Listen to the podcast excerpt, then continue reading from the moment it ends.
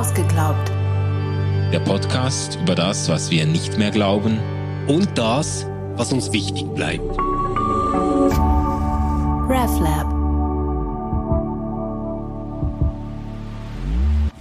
Hallo und herzlich willkommen zu Ausgeglaubt. Wir sind in der dritten Staffel, wir sind bei den großen Fragen und heute eine viel diskutierte Frage. Leben wir mit Religion besser?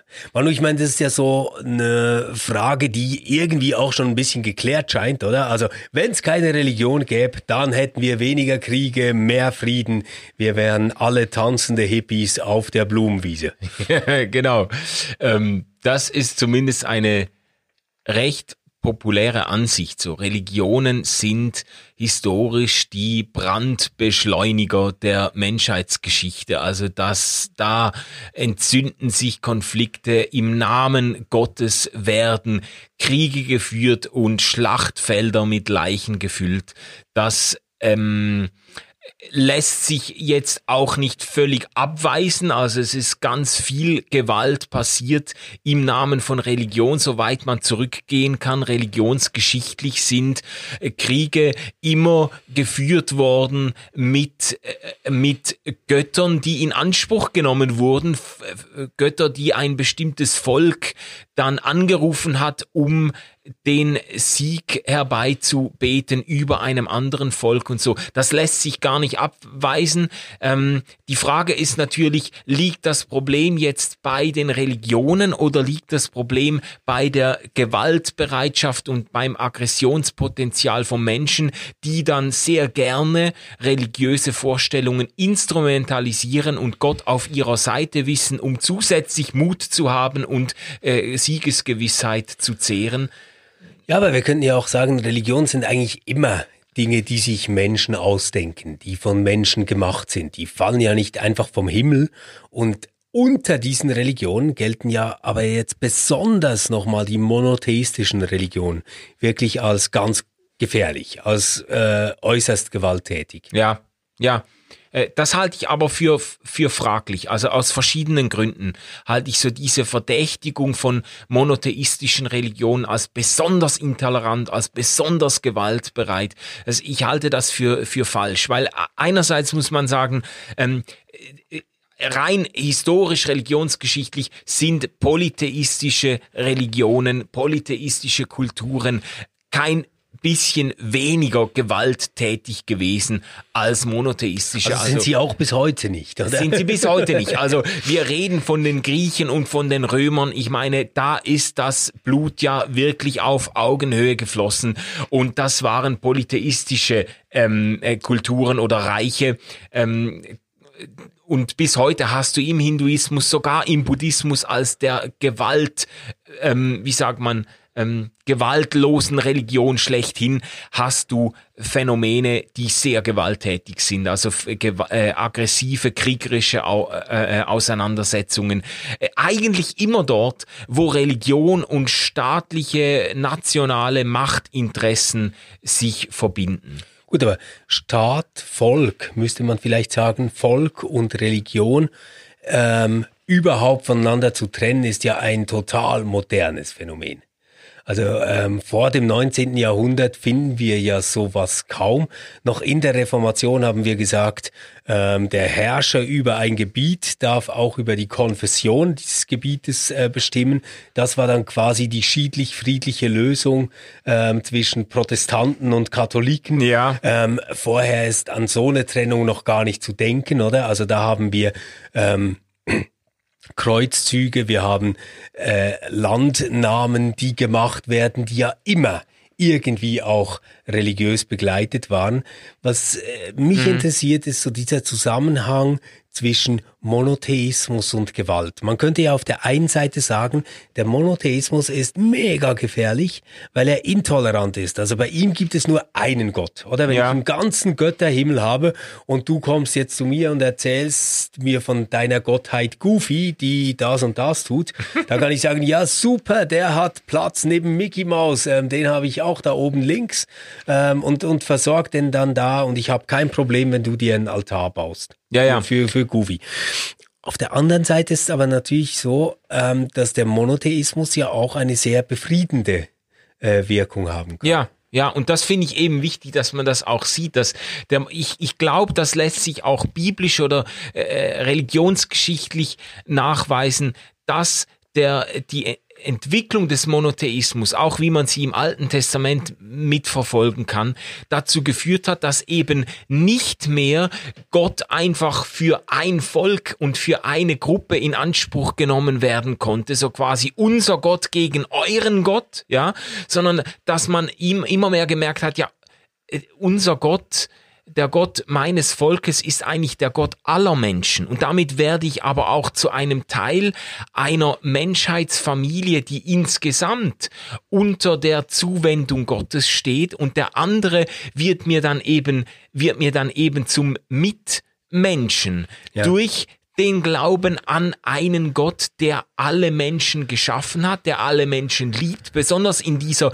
äh, jüdisch-christlichen Vorstellung der Gott-Ebenbildlichkeit des Menschen, wird mir eben dann auch der ähm, der Mensch im anderen Volk und in einer anderen Religion, in einer anderen Glaubensgemeinschaft wird mir zum Gott ebenbildlichen Mitmenschen. Das hat zumindest theologisch hat das ein befriedendes äh, Potenzial und es hat sich auch immer wieder so gezeigt, auch wenn natürlich die Christentumsgeschichte auch ihre äh, Beispiele gesammelt hat von ähm, äh, von Religion und Gewalt. Das ist keine Frage. Ja, ähm, ich glaube, man kann sich Polytheismus und Monotheismus jeweils gewalttätig oder friedlich denken. Ja. Also so ein Beispiel für einen gewalttätigen ähm, Polytheismus finden wir ja eigentlich äh, schon im Alten Testament. Da ist ja die Idee, ähm, jedes Volk hat seine Gottheit mhm. und die Behauptung jetzt irgendwie zu sagen, Jahwe ist ein ganz toller Gott, äh, ging ja nicht darauf zu behaupten, er ist der einzige Gott, sondern nur der steht eigentlich über allen Göttern. Und deswegen wird er uns zum Erfolg, zum Sieg, zu Nahrung, zu Reichtum etc. verhelfen. Ja, ja. Ähm, man könnte das Ganze monotheistisch jetzt auch in beide Richtungen denken. Ähm, so wie wir gesagt haben, Polytheismus könnte dazu führen, dass man sagt, na ja, alle haben halt ihren Gott und die leben friedlich oder man es in den Streit kehrt und quasi sagt, ha, das ist eine Hackordnung, die da hergestellt wird, ja. könnte man das monotheistisch so denken. Ähm, es gibt diesen einen Gott und dem muss die ganze Welt unterworfen werden, quasi weil er der wahre Gott ist. Ja. Und ähm, der hat dann seinen Stab von auserwählten Prophetinnen und Propheten, die erzählen, was dieser Gott genau will. Und jeder Mensch hat sich dem zu fügen. Ja. Dann haben wir Gewalt. Ja, und das, das heißt auch, es spielt eine große Rolle, wie man sich diesen Gott dann denkt, genau. diesen monotheistischen genau. Gott. Oder weil ja. wenn ich mir den natürlich dann anders denke und sage, naja, Gott hat ganz äh, verschiedene Völker gewollt und geschaffen mhm. und er mag sie alle total und die gehören alle zu ihm und machen das einfach ein bisschen anders. Ja. Ähm, dann habe ich natürlich eine super Grundlage für, für Toleranz. Ja, und ich finde das auch spannend, weil die, die Gottes Vorstellungen, ähm, eigentlich auch diese, diese ganzen äh, Volks- und Stammesgottheiten, das waren eigentlich immer auch Kriegsgötter. Also man ist eben in den Krieg gezogen im Namen dieser Götter. Und ich finde das spannend. Ein, ein Freund von mir, der hat hat ja ein Buch geschrieben, The, the Crucifixion of the Warrior God, also die Kreuzigung des Kriegsgottes. Und er hat eigentlich die, die Geschichte von Jesus Christus hat er interpretiert als die Kreuzigung des Kriegsgottes. Also in Jesus Christus ist definitiv die Vorstellung des Kriegsgottes äh, so. gekreuzigt worden. Ja, also mhm. da, da wird quasi, da wird quasi äh, deutlich, dass eben der Gott, äh, dem das Christentum verpflichtet ist, äh, eben kein Kriegsgott ist, sondern ein Gott, der sich sogar äh, um der Liebe zu den Menschen willen äh, hingibt und kreuzigen lässt. Und ich finde, das ist schon entscheidend, welche, auch beim Monotheismus, welche monotheistische Gottesvorstellungen man vor Augen hat. Ja? Du, was ich glaube, was, was ganz entscheidend ist als Strukturmerkmal, ähm, ist dieses Verhältnis, das die Welt zum Reich Gottes hat. Also, ich sage das mal so, wenn du ähm, im Christentum den Gedanken hast, mein Reich ist nicht von dieser Welt, mhm. Mhm. dann muss ich auf dieser Welt auch nicht alles realisieren, dass es Gott gefällig ist. Mhm. Also ich ja. brauche dann quasi keine Theokratie. Ja. Ähm, es darf auch Dinge geben, die anders laufen und man kann das dann zum Beispiel theologisch als Sünde oder als einen noch nicht abgeschlossenen Weg oder wie auch immer interpretieren, aber ich muss nicht jetzt das umsetzen. Mhm. Wenn, wenn ich natürlich ein Bild habe, das quasi die Erde eigentlich Gottes Staat ist, der jetzt nach seiner Ordnung, die irgendwelche mhm. Priester kennen, organisiert werden muss, dann habe ich ein Schlachtfeld. Ja, ja. Aber ich, ich finde nicht nur das Was wichtig, sondern auch das Wie. Also nicht nur äh, was wird in dieser Welt oder soll in dieser Welt äh, im äh, Namen des Glaubens umgesetzt werden, sondern eben wie, auf welchem äh, Wege oder in welchem Modus. Und wenn ich das jetzt christlich denke, dann würde ich schon sagen, dass wir gerade durch Jesus Christus auf den Modus der Liebe verpflichtet sind und das ist gerade ein Weg, der eben Gewalt unterläuft, Gewalt aushebelt, Gewalt überwindet, aber nicht mit Gegengewalt, sondern auf einem ganz anderen, sehr viel ähm, sehr viel höheren Weg, der sich dann auch die Kritik der äh, Brandbeschleuniger der Weltgeschichte nicht mehr zu, zuziehen äh, äh, muss. Ja, einerseits, also jetzt äh, rein äh, philosophisch würde ich dir da bestimmt recht geben, mhm. oder? Wenn, wenn man äh, dann schaut, wie sich das geschichtlich entwickelt hat, dann finde ich es eben gar nicht so einfach, weil, ja. weil es da halt immer beides gibt. Also wir haben auf der einen Seite ähm, wirklich diese christlichen Gemeinden, die zusammenhalten, die teilen, die sich Obdach bieten etc., ja, genau. die auch dort äh, den Staat ersetzen, wo der Staat nicht funktioniert, ja. muss man wirklich so sagen. Ja.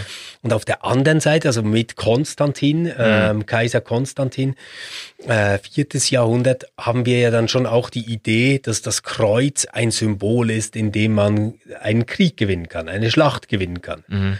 Ähm, das ja, Christentum ja. wird zur Staatsreligion, äh, nicht unbedingt zu einer sehr friedlichen Staatsreligion. Ja. Und ich glaube, ab da haben wir ein solches Ineinander von weltlicher Herrschaft und ähm, christlicher äh, Kirche, dass das ganz schwer zu trennen ist, wo die Religion jetzt Deckmantel ist und wo sie selbst Antrieb ist ja. für Auseinandersetzungen ja. und Kriege. Also das, das, das würde ich dir sofort zugestehen. Und ich glaube auch diese Beispiele, die darf man nicht unter den Tisch kehren, wenn man aufrichtig mit äh, Zeitgenossen über Religion und Glaube sprechen will. Ich glaube einfach so dieser, dieses Pathos dieser neuen ähm, dieses neuen Atheismus, Richard Dawkins und andere, die dann eigentlich sämtliche Gräueltaten der Menschheit auf Religion zurückführen wollen und auch sehr unverblümt sagen, mhm. dass man die Menschheit von diesem Virus Religion eigentlich befreien müsste, um endlich zu einem friedlicheren, äh, zu einer friedlicheren Welt zu kommen. Äh, ich halte das, das halte ich wirklich für absolut verkürzt und vereinfacht, gerade auch, weil wir im Rückblick auf das 20. Jahrhundert sagen müssen, müssen. Einige der schlimmsten Gräueltaten des 20. Jahrhunderts sind eigentlich unter atheistischen oder sicher nicht unter explizit äh, religiösen Vorzeichen passiert. Mhm. Also die Menschheit ist fähig zu ähm, äh, äh Gewaltexzessen auch ohne sich einen äh, Götternamen auf die Flaggen schreiben zu ja. müssen. Ja, ja ich, ich glaube, was, was man auf jeden Fall davon mitnehmen kann, ist, dass Religion meistens etwas hässlich wird, wenn sie zu mächtig wird. Mhm. Ja. Ähm, das steht ihr nicht und damit ist sie irgendwie zu keiner Zeit wahnsinnig gut umgegangen. Ja. Deswegen ist mir das auch immer sehr recht, dass wir in einer säkularen Welt leben, in der wir demokratische Verfahren haben etc. und nicht irgendwelche Priesterinnen und äh, whatever mhm. äh, über die Geschicke der Welt regieren. Ja. Das, ja. das finde ich auf jeden Fall gut. Du, aber Agreed. es hat ja noch eine ganz andere Komponente, wenn wir fragen, ähm, leben wir mit Religion besser? Ich weiß mhm. nicht, also schon mal gehört, es gibt so empirische Untersuchungen, die gemacht werden, wahrscheinlich schon auch Interesse geleitet, aber die kommen zum Ergebnis, dass Menschen, die an eine höhere Macht glauben, die haben in der Regel einen niedrigeren Blutdruck, sind seltener krank und werden schneller gesund. ja, äh, ich finde das gut, dass wir jetzt mal von dieser äh, historischen und kollektiven Ebene auf die ganz individuelle Ebene kommen und sagen, ja, geht es eigentlich Menschen mit Religion im Durchschnitt besser oder nicht? Ich finde das sehr spannend. Ähm, ja, die Frage ist, wie man sich jetzt diesen Zusammenhang erklärt, gell? Ja, weil ich, ich glaube, das ist immer ein bisschen die Falle bei solchen Dingen, dass man dann ähm, Kausalität und Korrelation äh, zusammenmixt. Also mhm. man kann ja sagen, es gibt eine Korrelation, also es gibt eine Entsprechung, ja. dass äh, Menschen, die an eine höhere Macht glauben, dann ähm, vielleicht einen niedrigen äh, Blutdruck haben. Mhm. Aber das ist ja jetzt noch keine Erklärung dafür. Wir können ja jetzt nicht sagen, weil Peter an eine höhere Macht glaubt, hat er einen niedrigen Blutdruck. Das ergibt ja überhaupt keinen Sinn. Ist ja kein Grund. Ähm, also ein, ein mhm. Glaube an eine höhere Macht ist ja nicht blutdrucksenkend per se. Und man müsste dann wahrscheinlich nochmal genau hinschauen, ähm, was bedeutet das denn eigentlich? Also diese äh, Religion, die man persönlich haben kann. Mhm. Ich, ich würde jetzt mal behaupten, wenn, wenn Peter äh, so an eine höhere Macht glaubt, dass er sagt, naja, da gibt's eine absolute Gottheit, die hat mir ein Regelwerk gegeben, an das halte ich mich, dann glaube ich nicht, dass das per se Blutdruck senkend ist. Mhm. ja gut, aber man könnte, also man könnte das, das natürlich schon theoretisch unterfüttern und sagen, ja gut, wenn jemand glaubt, dass äh, sein Leben äh, eben nicht dem Zufall ausgeliefert ist, sondern dass Gott da die Finger im Spiel hat und dass äh, nichts passiert, was nicht über den Schreibtisch Gottes gegangen ist und so. Das habe ich immer wieder gehört, diese Formulierung. Ähm, das kann einem ja schon eine große Lebensruhe geben, dass man so weiß. Ja, bis ja, du dann den Herzinfarkt ja. kriegst, wenn du merkst, dass es halt nicht stimmt. Ja, ja, ja, ja. Ich versuche ja jetzt, also es ist Nein, ja nicht so, dass ich das, äh, dass ich das so unterschreiben würde. Ich versuche jetzt nur, das mal zu plausibilisieren, zu sagen, Voll. das kann natürlich, das kann natürlich die äh, Lebensgewissheit eines Menschen durchaus stärken, wenn er das Gefühl hat, ja, äh, in meinem Leben läuft's nach Gottes Plan. Ja. ja. Oder aber jetzt gerade so, sagen wir mal so zu den Zeiten, in die man sich ja immer gerne zurückprojiziert, wo das ganze Abendland noch christlich war, mhm. sind ja die Menschen nicht älter geworden ähm, und haben auch nicht unbedingt gesünder gelebt. Oder, ja. Obwohl die noch weniger Zucker gegessen haben als wir. Aber ähm, was, was man doch äh, vielleicht versuchen kann zu unterscheiden, ist, dass wir in der Moderne gewisse Funktionen haben, die Religion nicht mehr übernehmen muss. Also wenn wir jetzt fragen, leben wir mit Religion besser? Mhm. Ich glaube, Religion ist in unseren Gesellschaften nicht mehr maßgeblich für Regelwerke, an die wir uns halten. Mhm. Dafür haben wir Gesetze, dafür haben wir juristische Verfahren und die sind breit abgestützt und einigermaßen akzeptiert. Religion ist auch nicht mehr so die Organisation des kulturellen Lebens schlechthin. Also natürlich, es gibt noch den Kirchenchor, es gibt auch noch ähm, tolle kulturelle Veranstaltungen, die ähm, von Religionen äh, ausgetragen werden, aber es gibt auch Museen, es gibt auch Konzertsäle, äh, es gibt Kinos, es gibt Netflix, es gibt äh, you name it, oder? Also da ist, da ist ganz, ganz viel dazugekommen, wo wir nicht mehr jetzt quasi sagen würden, na ja, das Kulturelle ist letztendlich auch religiös unterfüttert immer. Mhm. Aber ich glaube, es gibt diesen dritten Teil, in dem Religion nicht abgelöst wird. Und das ist so diese äh, persönliche Hoffnung und Verankerung, die ein Mensch haben kann, die über das hinausgeht, dass er Freunde und Familie hat. Ja. Also das vielleicht dann trägt, wenn sowas ganz, ganz brüchig wird. Mhm. Also zum Beispiel in der Scheidung, wo man zwei Drittel des Freundeskreises und die Familie einbüßt. Ja. Was trägt dann noch? Ja. Und ich glaube, da sind Religionen, und zwar ganz unterschiedliche Religionen, gute Kandidatinnen, um diese Hoffnung und Verankerung zu bieten. Mhm, mh. Ja, es ist eine spannende, spannende These, um jetzt diesen empirischen Sachverhalt ein bisschen zu erklären, warum es äh, ja. Menschen mit Religion dann doch irgendwo im Durchschnitt ein bisschen vielleicht äh, ein bisschen besser gehen könnte. Ja. Ähm, vor, vor, allem, was, was, was mich halt daran interessiert, ist, dass sie schneller gesund werden. Mhm. Und ähm, das, das glaube ich, muss ja irgendwie mit der Zuversicht zusammenhängen oder mit, mit, mit einer positiven Zukunftserwartung. Ja, ja. Aber ich bin da ein bisschen, ehrlich gesagt, ein bisschen geteilten Herzens in dieser Hinsicht, weil ich einerseits, einerseits als doch glaube, dass natürlich die Überzeugung, eine Hoffnung zu haben, die Überzeugung, dass das gegenwärtige Leiden nicht das letzte Wort hat und so weiter, dass das wirklich helfen kann, ähm, sich an dem, am Leben festzuhalten und, und äh, eine positive Hoffnung zu entwickeln und so weiter. Ich bin mir aber nicht sicher, ob das Christentum jetzt spezifisch eine Religion ist, die unbedingt dazu beiträgt, dass wir besser leben. Also ob das Christentum lebensverlängernd ist oder nicht. Ja, genau. Also ich, ich habe ich hab mir ja also mal... bei Jesus hat's nicht gut geklappt. Nee, bei Jesus hat's nicht gut geklappt. Und ich habe mir ja mal den Reflex angewöhnt, bestimmte theologische Überzeugungen so an den ersten Christengenerationen auch abzugleichen und zu sagen, ja, wie war das bei denen?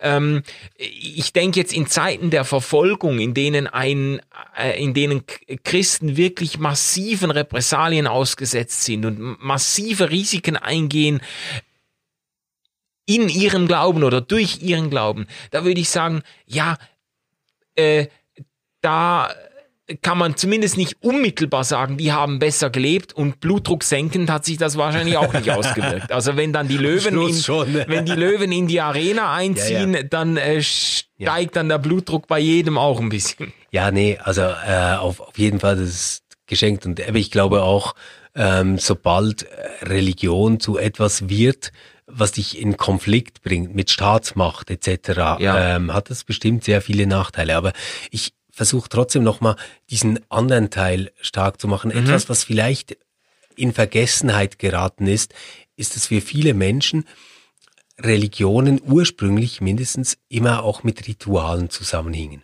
Ja. Und wenn du dir jetzt so diese ganzen Life-Coaches anhörst, dann ist das ein Riesenthema. Welche Rituale hast du? Was hast du dir angewöhnt? Wie Krass, gestaltest ja. du deinen Morgen? Welchen Rhythmus wählst du? Was mhm. sind deine, was, was sind quasi deine Dinge, die du immer wieder wiederholst? Ja. Was prägt deinen Alltag?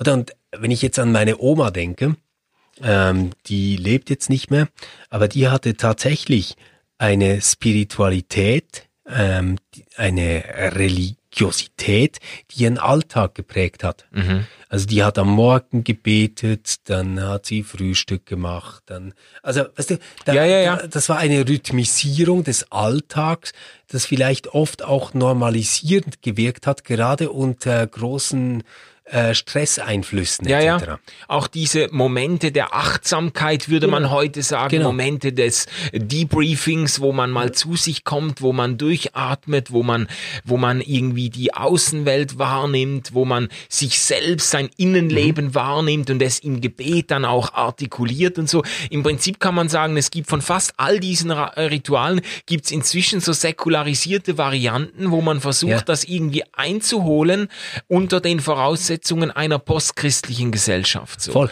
Ich, ich frage mich halt manchmal, wie gut das wirklich klappt. Mhm. Ähm, weil ich glaube jetzt nicht, dass meine Oma je gedacht hat, ähm, oh, wenn ich jetzt ähm, nach dem Aufstehen bete, dann wird das mein Leben verlängern. Mhm. Ich glaube nicht, dass sie das gedacht ja. hat.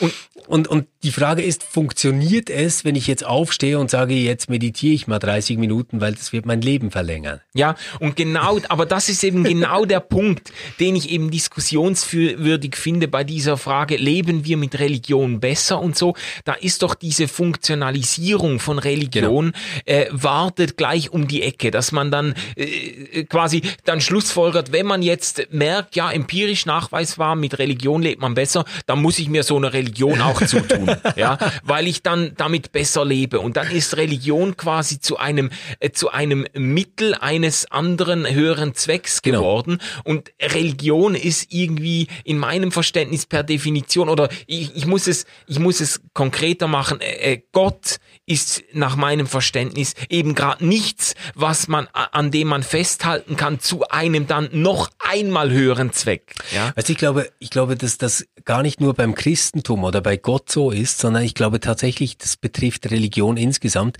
dass sie nicht funktioniert, wo sie instrumentalisiert wird. Ja. Ähm, du hast das mal ganz toll gesagt, als wir über das Glück gesprochen haben. Also ähm, quasi, wie wird man glücklich? Hast du gesagt, ja, ganz sicher nicht, indem man Glück jagt. Ja. Also wenn du etwas tust, um glücklich zu werden, dann wirst du es eh verfehlen. Ja. Und ich glaube, das ist was ganz, ganz ähnliches mit der Religion oder der religiösen Praxis. Mhm. Also du kannst jetzt schon hingehen und dir irgendwie eine sauteure Yogamatte kaufen und irgendeine Palme in deinem Wohnzimmer aufstellen und äh, ruhige Musik äh, äh, laufen lassen etc. und dir vorstellen, dass das jetzt dein Wellnessleben ist, das dich zehn Jahre älter macht. Höchstwahrscheinlich wirst du dich zu Tode langweilen, weil du es eigentlich nur extrinsisch motiviert machst. Mhm. Nämlich aus einer Angst heraus, dass du sterben könntest, aus einer Angst heraus, dass du dein Leben nicht voll ausschöpfst, etc. pp. Ja, ja. Würdest du es tun, weil ähm, du in der Handlung selbst einen Wert erkennst, also mhm. quasi im Stillwerden selbst etwas erfährst, was dich bereichert, dann hättest du wahrscheinlich den positiven Side-Effekt, du würdest es ständig durchziehen und es würde dir wahrscheinlich wirklich dein Leben besser machen. Ja, ja. Ja, sehr gut. Äh, finde ich, finde ich hilfreich, die Erklärung, äh, weil eben auch diese, man kann das ja dann auch, könnte das auf die Spitze treiben und sagen, diese Funktionalisierung von Religion oder von, von spirituellen Ritualen und so weiter. In unserer Zeit ist äh, mit der Funktionalisierung dann auch die Ökonomisierung des Ganzen sehr nahe, dass man dann, und das wäre dann wirklich ganz absurd, dass dann der Geschäftsmann sagt, du, ich merke, ich könnte meine Leistungsfähigkeit steigern oder die Geschäftsfrau natürlich, ich könnte meine Leistungsfähigkeit steigern, wenn ich jetzt noch solche Zeiten der Stille einbaue in meinen Alltag und wenn ich genau. da noch äh, äh, meditiere, dann kann ich noch sieben Prozent mehr Leistungsfähigkeit rausholen und dann unter dem Strich so und so viel mehr Gewinn machen oder ja. so. Das wäre ja dann eine völlige Perversion genau. äh, dessen, was äh, Spiritualität und auch Religion eigentlich ähm, äh, meint oder oder äh, äh, ähm, bedeuten könnte. Ja. ja, und das ist vielleicht so das äh, Ding, dass äh, die funktionale Perspektive mega interessant ist, um etwas zu beschreiben. Mhm.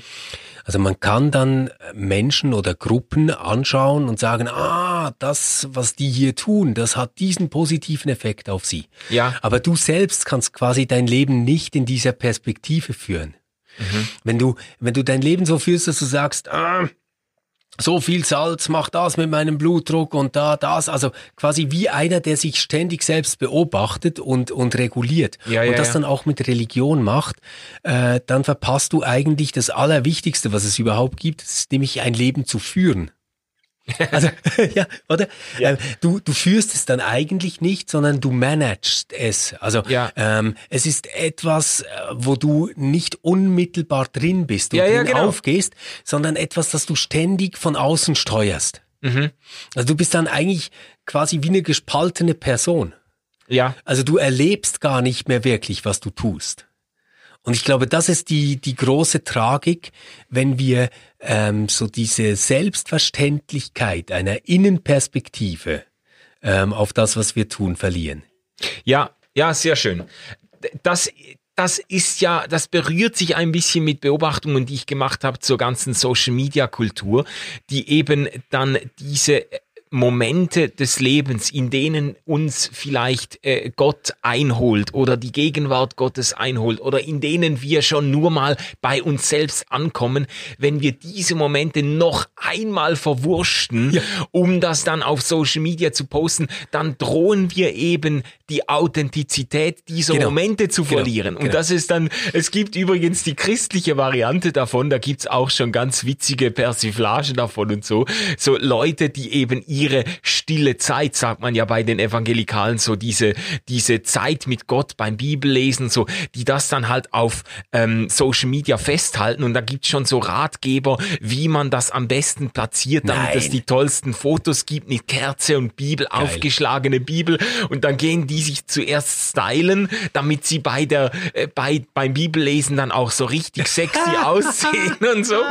Und damit ist natürlich dann, das ist jetzt wirklich so ein, ein Beispiel für die, für die völlige äh, ähm, ähm, Ver, Verarbeitung und ähm, äh, äh, Funktionalisierung von etwas, das eben gerade per Definition nicht einem äh, solchen öffentlichen Ziel dienen sollte. Ja, und ja. ich glaube auch, ich glaube auch, dass es sogar eigentlich dann dem eigenen Ziel schadet. Also ja. kennst du das vom Tanzen? Wenn jemand wirklich toll tanzt, ja. dann hat man doch das Gefühl, dass diese Person sich einen Dreck darum schert, was wir jetzt darüber denken, wie sie tanzt. Ja. Also ich, ich kenne Männer und Frauen, die können irrsinnig tanzen und was sie alle verbindet, ist, dass ich nie das Gefühl habe, dass, äh, dass denen das wichtig ist, dass ihnen jetzt jemand zuschaut. Genau. Und umgekehrt könnte man sagen, einer, der sich jetzt wahnsinnig Mühe gibt und sich unglaublich konzentriert und auf keinen Fall einen Fehltritt genau. machen will, der wird wahrscheinlich das sieht richtig scheiße aus, ja, oder? Richtig scheiße aus. Und genau so ist das mit Veganismus und Religion. Ja? Also es ist voll anziehend, wenn jemand ähm, tolle Menüs kocht, ohne dass er tierische Produkte drin verwendet. Ja. Ich finde das mega geil. Ich esse das selbst auch wahnsinnig gerne.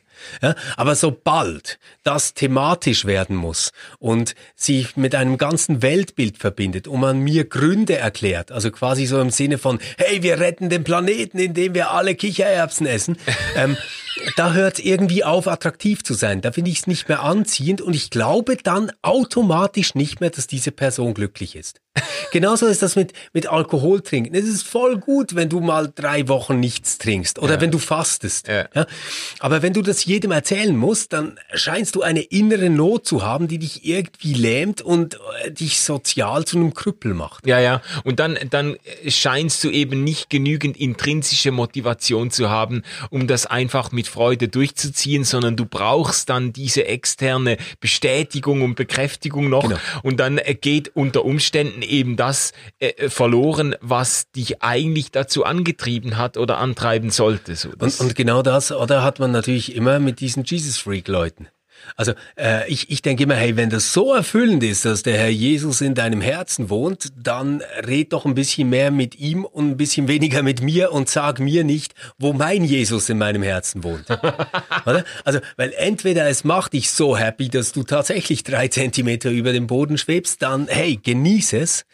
Aber, aber das andere, das ist doch irgendwie, weißt du, ich, ich, ich finde so, wie ähm, Sex was Tolles ist, stelle ich mir aber vor, dass es sehr anstrengend ist, ein Porno zu drehen, weil immer jemand zuschaut, weil du immer performen musst dabei. Mhm.